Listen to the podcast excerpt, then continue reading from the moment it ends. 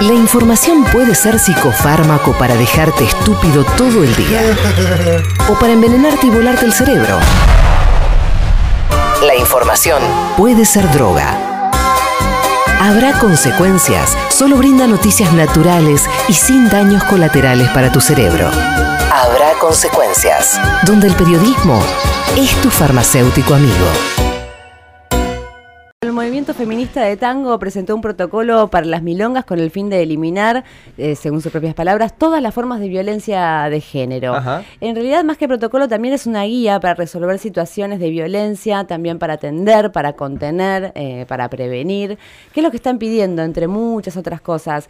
Canciones de tango sin letras misóginas, eh, ni códigos machistas, apunta a un tango inclusivo. Esto surge después de un año de recopilar testimonios de muchísimas artistas, porque este movimiento, este colectivo lo conforman bailarinas, profesoras, cantantes, músicas, tanto nuevas como legendarias, eh, y testimonios de, de- de violencia o de abusos que han tenido y que han sufrido en esos espacios.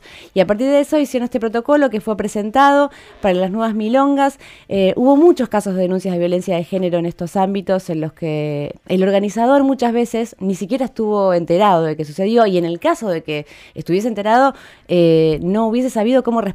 Entonces hay varias Claro. recomendaciones que hay muy piolas, la verdad, con respecto a esto. Por ejemplo, si alguna mujer plantea y se sincera eh, que está viviendo, digo mujer porque la mayoría de los casos donde se vive este tipo de violencia suelen ser mujeres, eh, se sincera que tuvo algún eh, algún abuso, algún tipo de violencia, sufrió a- o alguna incomodidad, lo primero que tiene que hacer es acercarse también a la gente que organiza la milonga. ¿Qué tiene que hacer el organizador en ese caso? Es darle lugar a ese sinceramiento, escucharla, atenderla a sus pedidos eh, y luego pedirle a la persona que haya, haya provocado esa incomodidad o esa violencia que se retire del lugar. Esa es una de las primeras recomendaciones que, que dan. También que cada milonga que, que, a- que adopte también este protocolo lo pueda llegar a, a comentar y que esté presente eh, en, en cada una de las actividades que realicen para que la gente y las mujeres se sientan mucho más cómodas en este ámbito. Y también hay una movida muy interesante con respecto al tipo de baile que se genera, porque el, eh, el que guía en el tango es el hombre. hombre. Sí. Y ahora hay un movimiento, también justamente el movimiento feminista, eh, lo que plantea es que la que guíe también sea la mujer, y hay unos bailes también entre mujeres que están buenísimos, que me lo ha contado la, nuestra compañera, eh, la Chipi. ¿Vos bailás tango? No, pero Ah. pronto lo voy a hacer gracias a la Chipi. ¿Flor Alcaraz baila tango? No, no, muy lejos de eso. Pero ¿Alguien sí. de acá baila tango? ¿Sabes? La Chipi. ¿No? La Chipi. La ah, Chipi. bueno, sí. Viste que Sí. cuando vas a otro país te preguntan, Sí, eh, porque al ser tan tradicional el tango vinculado sobre todo a lo porteño, te dicen, ¿y vos bailás tango? Y a mí, yo, No. lo más lejos eh, posible de la escuela, o sea, no estuvo nada que ver, nada vinculado a- al tango, mi Sí, educación. tampoco. Eh, No. Yo tuve en el secundario, ¿Sí? en la clase de música te enseñaban, hay como una, hay un El inicio, sí, hay como un inicio básico que son cuatro o cinco pasos, una primera figura, eh, me la olvidé. Es- ah, no, sí, me la olvidé, pero, pero la, teníamos en la clase de música. ¿Fue eso lo que pediste a FM Hit? ¿Campalache?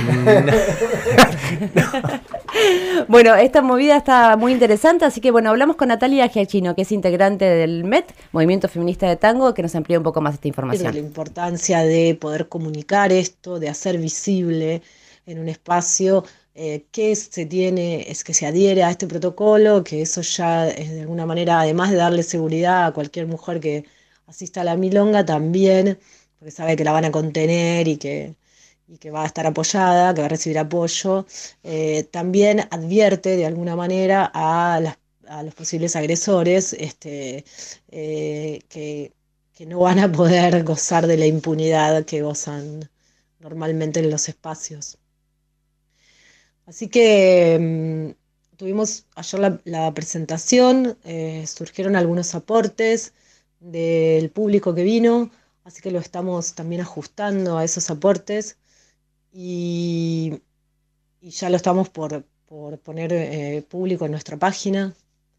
Eh, ah, además en el, en el protocolo eh, agregamos una parte que eh, lo llamamos buenas prácticas al final, en donde mm, son sugerencias para quien adhiera al protocolo, de por ejemplo, eh, si tenés una milonga, en tu programación, la gente invitada que venga, artistas, eh, etcétera, que, que respetes el cupo del 50-50, eh, que mm, se comience a utilizar el lenguaje inclusivo, que en el- la, publicidad gráfica que utilicen no refuercen los estereotipos, que no cosifiquen a las mujeres. Bueno, como una serie de consejos que estaría bueno que, que quienes apliquen un protocolo para evitar y erradicar la violencia de género hagan este uso de estas prácticas, ¿no? Bueno, un primer paso del movimiento feminista de tango. Dejar un canario encerrado todo el día al sol puede traer consecuencias.